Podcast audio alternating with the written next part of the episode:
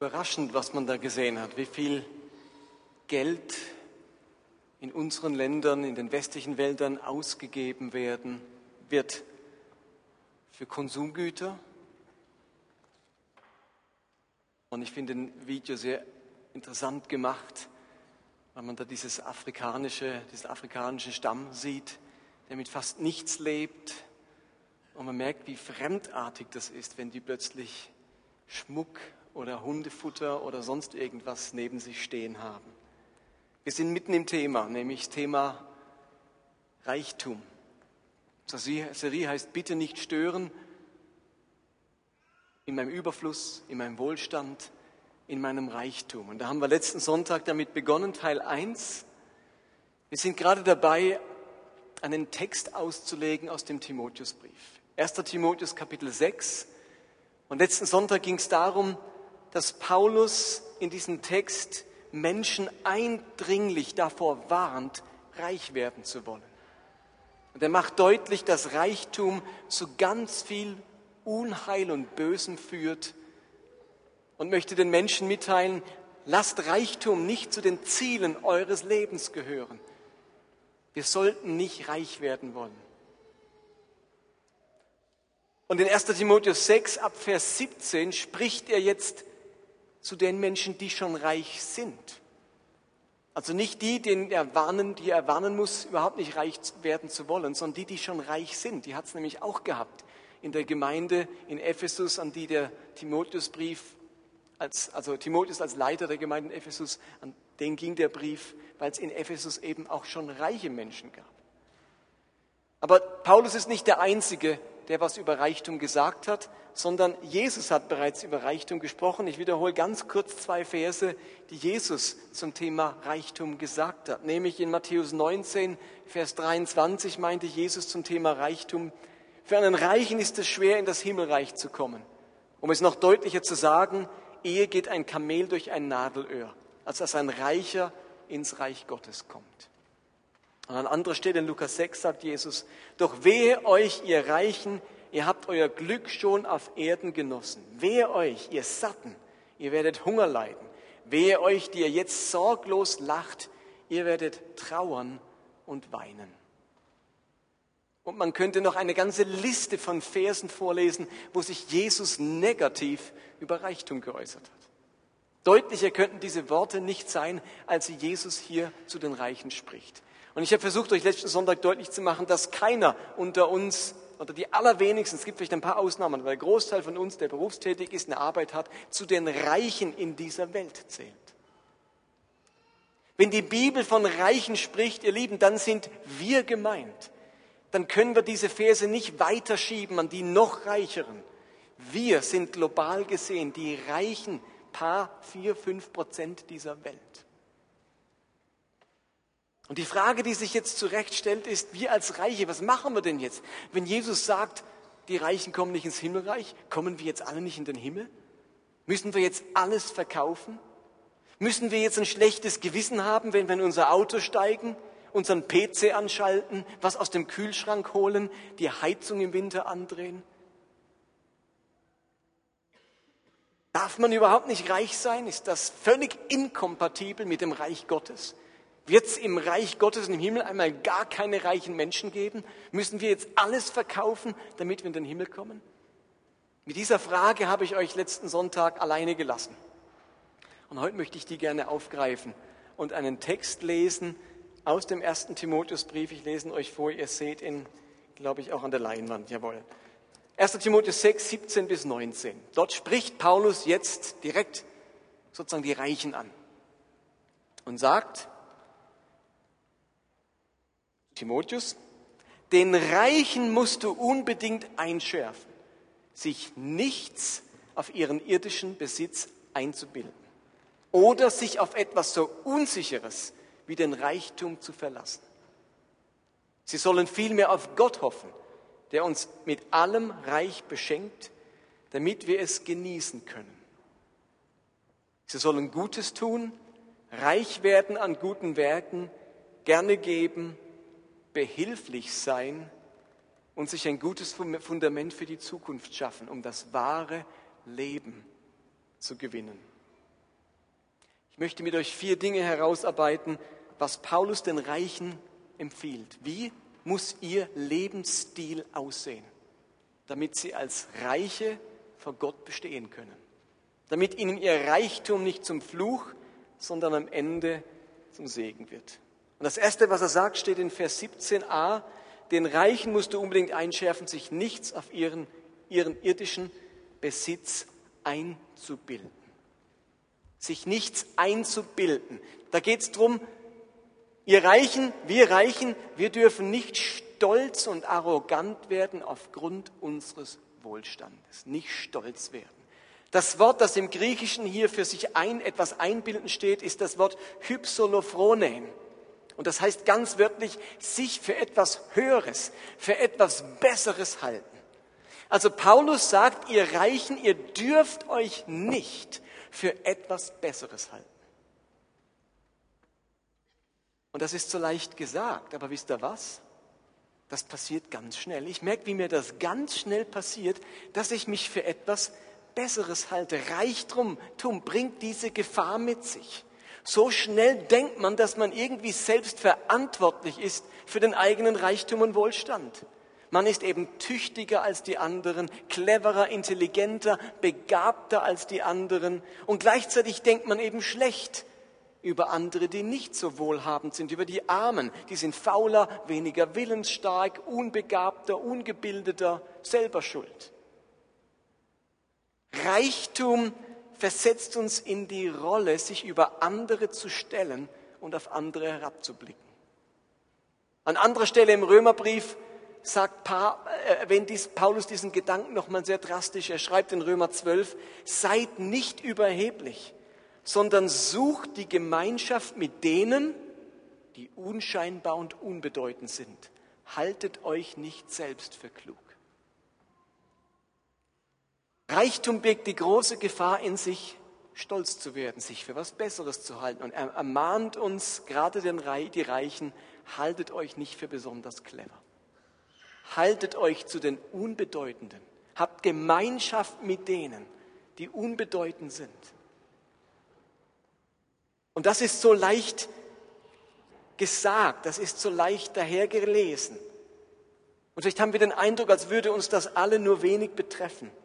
Aber überlegt doch einmal, wo denke ich geringschätzig über bedürftige Menschen? Wo denke ich geringschätzig über bedürftige Menschen? Vielleicht über diese Frau in meiner Straße, die ihr Leben nicht gebacken bekommt. Vielleicht denke ich geringschätzig über diese Familie mit den acht Kindern. Vielleicht denke ich geringschätzig über diese Ausländer, die dort vorne wohnen. Oder über die Menschen in der dritten Welt, die scheinbar ungebildet, faul sind, ständig Siesta machen, den Ernst des Lebens nicht erkennen und unmoralisch leben. Und wir denken geringschätzig über andere Menschen.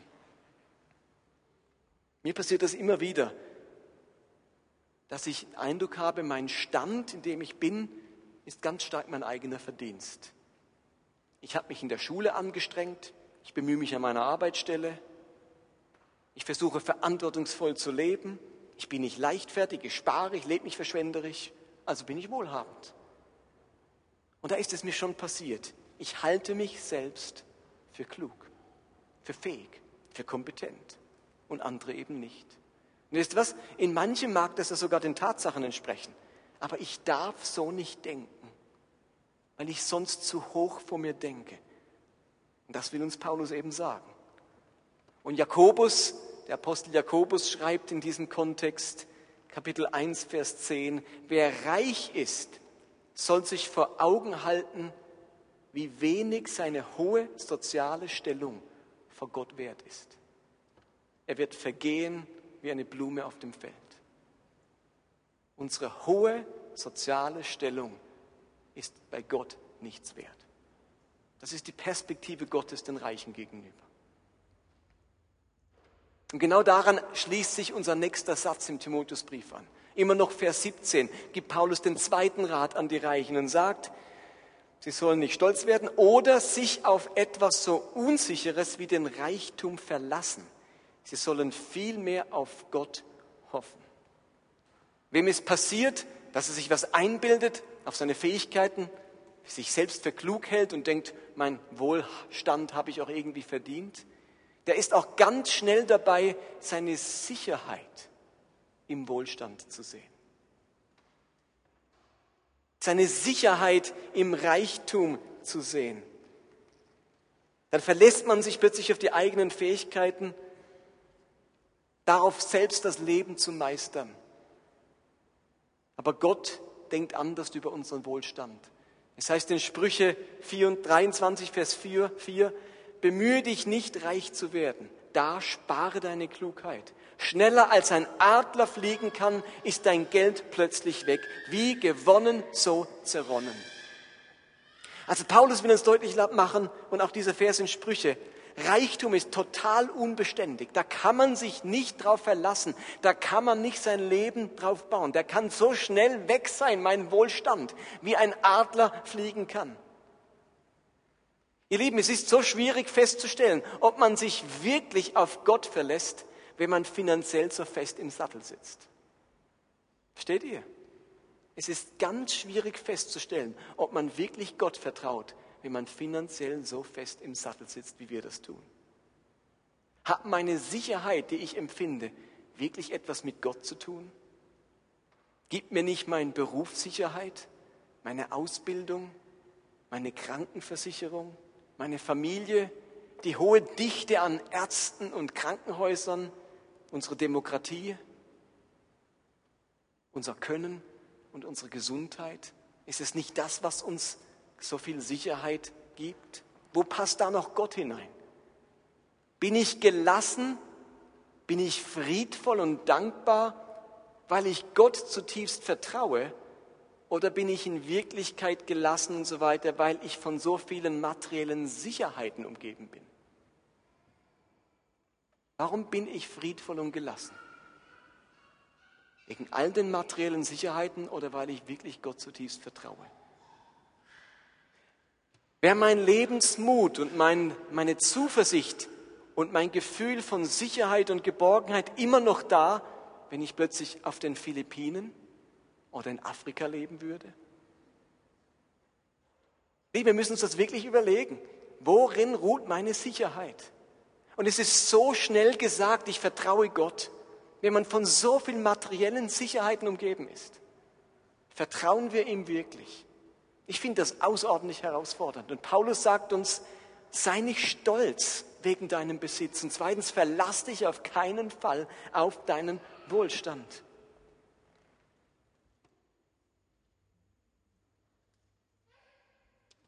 Das Dritte, was Paulus den Reichen sagt, ist, trotz allem, Reichtum darf man auch genießen. Das ist jetzt dieser Abschnitt, der den meisten am allerbesten gefällt. Das heißt in Vers 18, also sollen nicht dem Reichtum vertrauen, vielmehr auf Gott hoffen, der uns mit allem Reich beschenkt, damit wir es genießen können. Gott beschenkt uns, damit wir es genießen können. Folgender Hintergrund müssen wir kennen. In Ephesus gab es nicht nur reiche Leute, es gab dort Christen, die hatten eine ganz besondere Einstellung. Sie waren der Überzeugung, dass man als Christ ganz asketisch, genussfeindlich leben muss. Und dieser Timotheus war nun nicht nur mit reichen Menschen konfrontiert, sondern auch mit diesen ganz komisch, streng, ernsthaft gläubigen Menschen. Und ein bisschen vorher schreibt dann eben Paulus an den Timotheus, er beschreibt diese Menschen und sagt, diese Leute verbieten zu heiraten oder bestimmte Speisen zu essen. Dabei hat Gott doch alles geschaffen, damit jeder, der an ihn glaubt und seine Wahrheit erkannt hat, auch diese Dinge dankbar von ihm annimmt.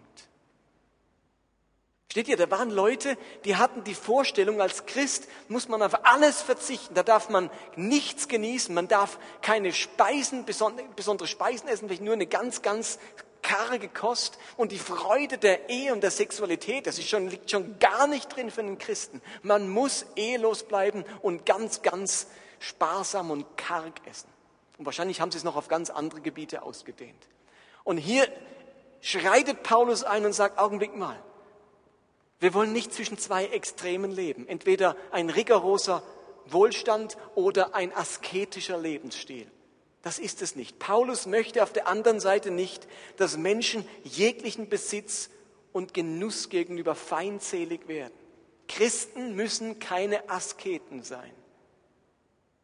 Ihr Lieben, ohne klare Berufung ist es nicht angesagt, all seinen Besitz zu verkaufen und den Armen zu geben. Wisst ihr warum? Weil dadurch nur ein weiterer Armer produziert wird, den man jetzt wieder versorgen muss. Versteht ihr? Ich habe jetzt in den letzten Wochen einige säkulare Orden hier in Basel kennengelernt. Also Schwestern und Brüder, die in einem Orden leben, aber nicht im Kloster, sondern in einem ganz normalen Haus mit anderen zusammen. Und die haben sich verpflichtet zu Keuschheit, Armut und Gehorsam. Die haben sich wirklich entschieden, in Armut und Keuschheit zu leben. Ganz bewusst, die haben diese Berufung empfunden. Aber ich bin jetzt nicht zu denen gekommen und habe gedacht, ui, jetzt fühle ich mich als schlechter Christ, weil ich verheiratet bin und was besitze. Das ist deren Berufung. Und es macht wirklich keinen Sinn, ohne diese Berufung zu sagen, ich gebe all meinen Besitz den Armen. Dann haben wir, wie gesagt, nur einen weiteren Armen, um den man sich dann kümmern muss. Auch als Ananias und Sapphira in Apostelgeschichte 5 ihren Besitz verkauft haben, ihren Acker, um es zu spenden, wäre es okay gewesen, heißt es, wenn sie einen Teil des Geldes für sich behalten hätten. Sie mussten nicht zwangsläufig alles, was sie haben, hergeben. Wer versteht, dass alles, was er hat, Geschenk Gottes und Gabe Gottes ist, der darf das, was Gott ihm schenkt, auch genießen, mit Dank empfangen und sich daran freuen. Der Wunsch, großzügig zu sein und den Armen beizustehen, der darf nicht daran enden, darin enden, dass Christen lebensfeindlich und genussfeindlich werden. Das Bild dieser freudlosen Christen, die sich an nichts Schönem freuen können, die immer ernst sind, nie ausgelassen sein können, der schwirrt in vielen Köpfen von Menschen herum. Aber die Dinge, mit denen Gott uns beschenkt, die sollen wirklich empfangen und genossen werden. Der Sonnenschein, das gute Essen, das man für uns kocht, das liebe Geschenk, das man uns macht, die Gehaltserhöhung, die man bekommt, die neue Arbeitsstelle, die man findet, die helle Wohnung, die man mieten konnte, der tolle Kindergartenplatz, den man bekommen hat, das hilfreiche Notebook, das man sich kaufen konnte, das schöne Konzert, das man besuchen konnte. Wir sind angehalten, die Dinge, die Gott uns schenkt, wirklich zu genießen. Wir sollen nicht leben wie die Asketen, auch wenn wir uns seit Wochen jetzt mit dem Thema Armut und Wohlstand beschäftigen. Und ich habe mich gefragt, was, was heißt eigentlich genießen? Wenn Paulus ja sagt, Gott schenkt uns das, um es zu genießen dann ist die Schwierigkeit, das Wort kommt nur zweimal im Neuen Testament vor. Es ist ganz schwierig, die Bedeutung genau zu erkennen. Aber man kann sagen, aus dem sonstigen Griechischen, es heißt wirklich genießen. Dann habe ich mir überlegt, was, was macht es denn aus, etwas zu genießen? Was, was ist denn genießen? Welche Komponenten braucht es, dass man sagen kann, ich genieße etwas? Und ich glaube, um wirklich etwas zu genießen, braucht es zwei Elemente. Um etwas im biblischen Sinne zu genießen, braucht es zwei Elemente. Und das eine ist, ich muss es mit Dankbarkeit empfangen. Zu biblischem Genuss gehört die Dankbarkeit Gott gegenüber. Wer im biblischen Sinne genießen will, der muss auf alle Fälle sicherstellen, dass er bei dem, was er gerade genießt, das Essen, das Auto, die Wohnung, die Freundschaft, die Ehe, was auch immer es ist, das du genießt, zutiefst Gott gegenüber dankbar ist. Ich sehe es als Gottes Geschenk an mich. Ich bin ihm dankbar. Das ist ein wesentlicher Bestandteil von biblischem Genuss. Dankbarkeit. Und das zweite Element, das zum Genuss gehört, ist es bewusst empfangen und erleben. Ganz bewusst. Es gibt einen anderen Begriff, der ganz nah beim Genießen ist und trotzdem das Ziel weit verfehlt. Und das ist nicht genießen, sondern konsumieren. Konsumieren ist ein Wort, das, das klingt ganz ähnlich, aber in Wirklichkeit ist es etwas ganz anderes. Es kommt vom lateinischen Wort verbrauchen, consumare. Beim Konsumieren geht es eben vor allem ums Verbrauchen, Verwerten, Sammeln, Besitzen einer Sache. Und hier muss man sich immer wieder überlegen, wie steht es um unser Konsumverhalten? Das ist ein Unterschied zum Genussverhalten. Wie steht es um mein Konsumverhalten? Wie steht es mit meinem Alkoholkonsum? Wie steht es mit meinem Fernsehkonsum? Mein Lebensmittelkonsum? Wie steht es mit meinem Kleiderkonsum? Wie sieht es aus mit meiner Schuhsammlung oder meiner Kaufsucht? Bin ich vor allem am Konsumieren? Denn wenn ich das bin, dann geschieht so eine schleichende Gewöhnung. Konsumieren führt dazu, dass man sich so wie dran gewöhnt. Es läuft einfach immer so ab. Ich komme abends heim und dann schalte ich den Fernseher an. Ich konsumiere einfach Fernsehen, anstatt mit irgendjemand vielleicht Gemeinschaft zu haben. Es läuft einfach so ab. Ich konsumiere das Fernsehen. Ich schaue nicht mehr bewusst fern. Ich schaue nicht bewusst diese Sendung an. Ich konsumiere einfach. Psychologische Studien haben festgestellt, dass jemand, der wirklich Wein genießt, ein Weingenießer,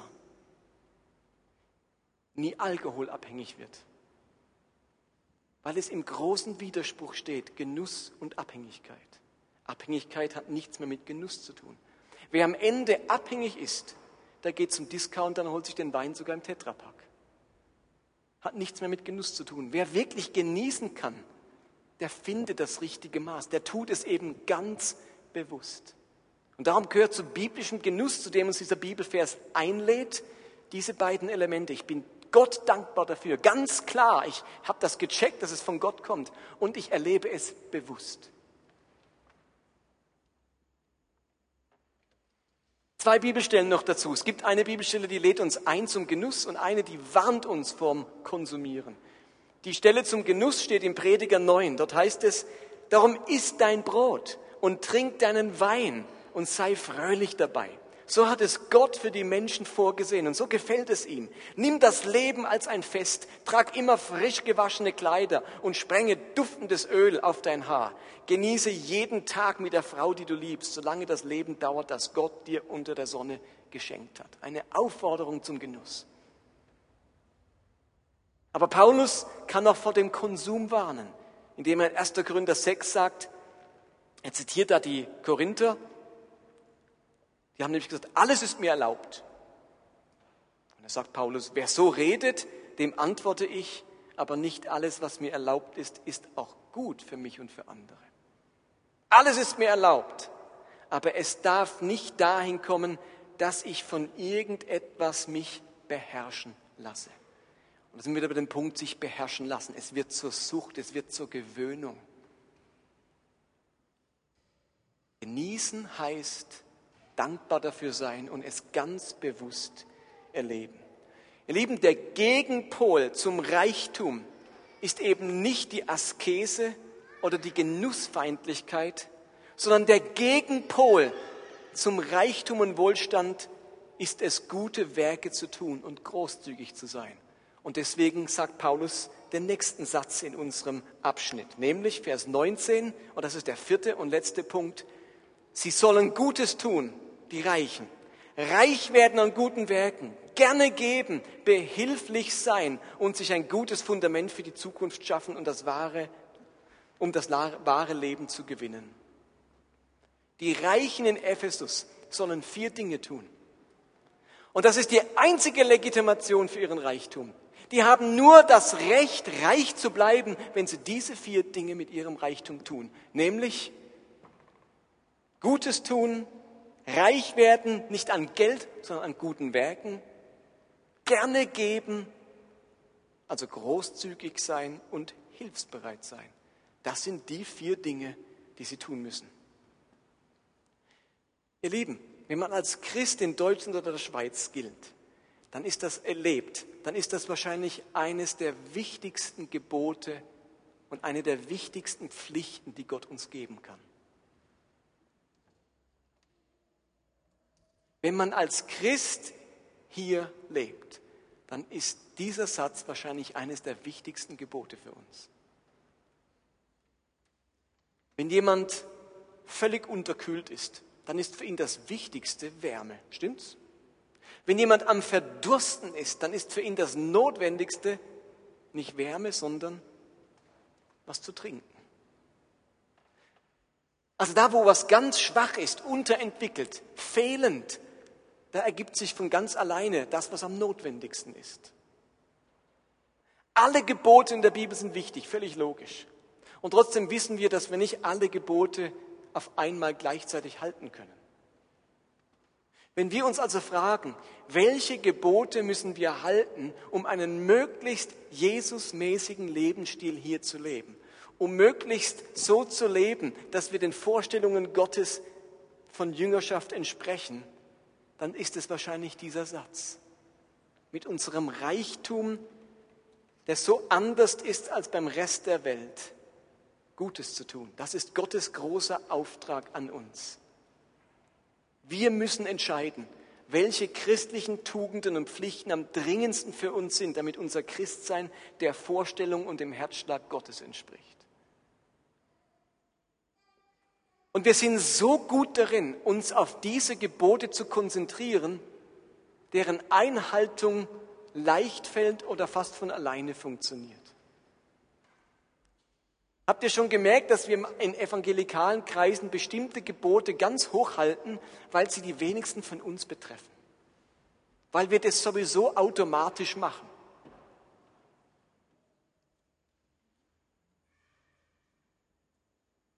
Aber die Gebote, die uns alle betreffen, wo wir alle daneben treten, die spielen bei uns wenig eine Rolle.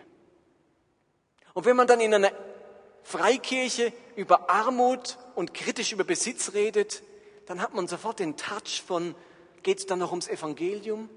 Geht es dann noch um Bekehrung? Geht es dann noch um Gläubigsein? Ihr Lieben, mit der Serie geht es, geht es mehr um Gläubigsein als mit manchem anderen, was wir geredet haben.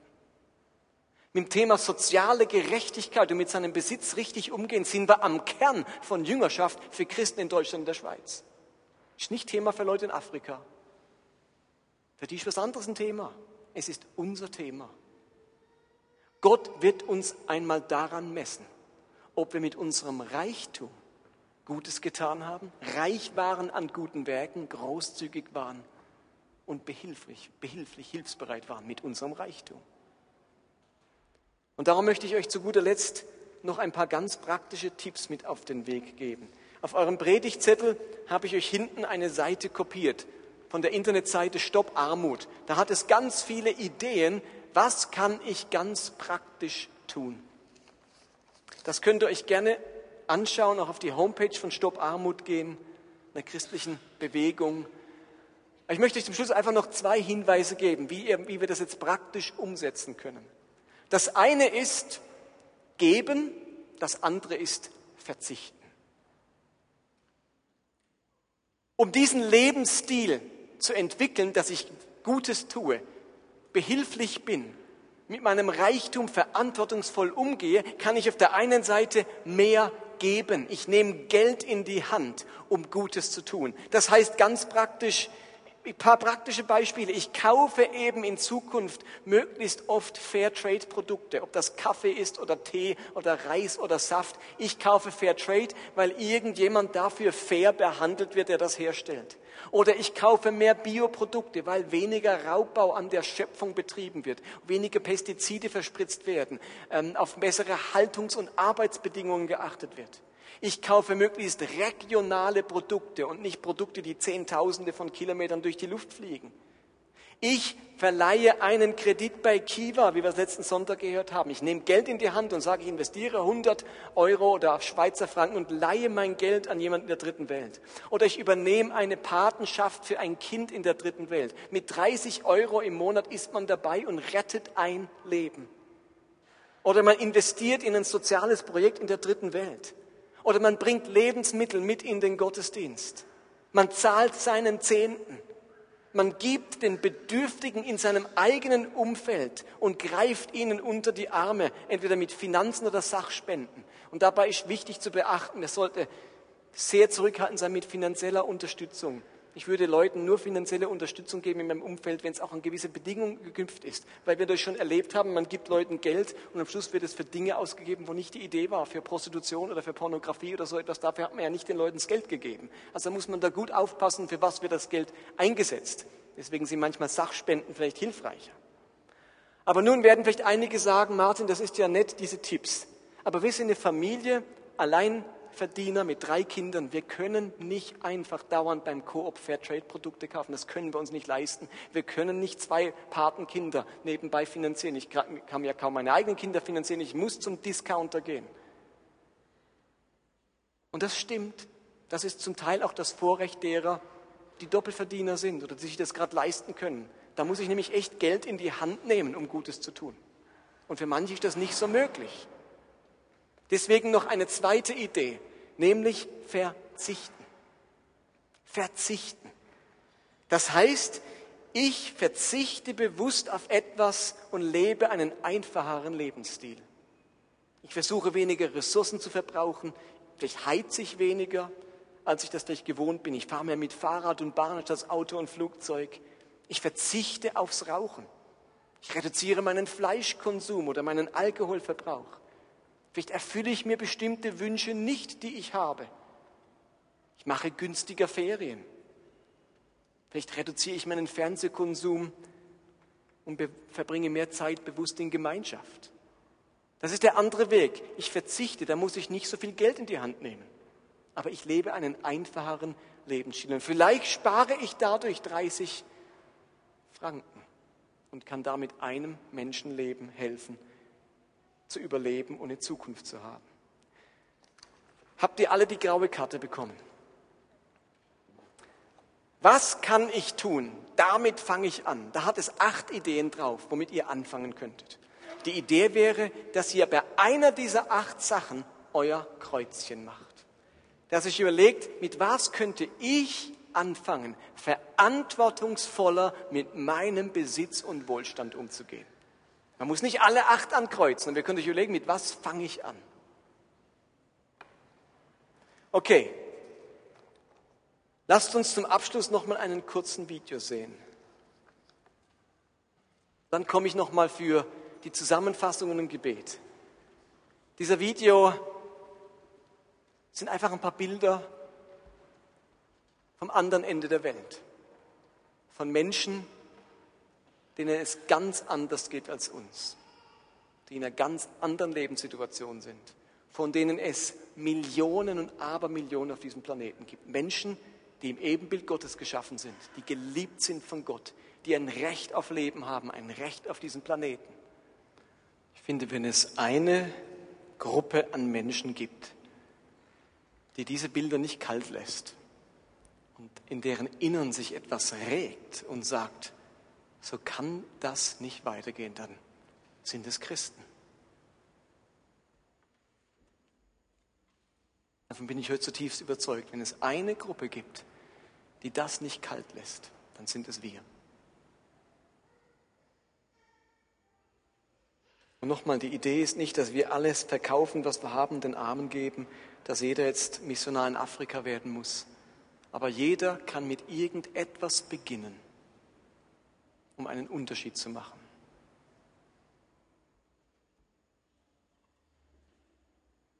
Wir haben letzten Sonntag diese Schilder hier aufgehängt. Auf der Seite bitte nicht stören. Gott, lass mich in Ruhe.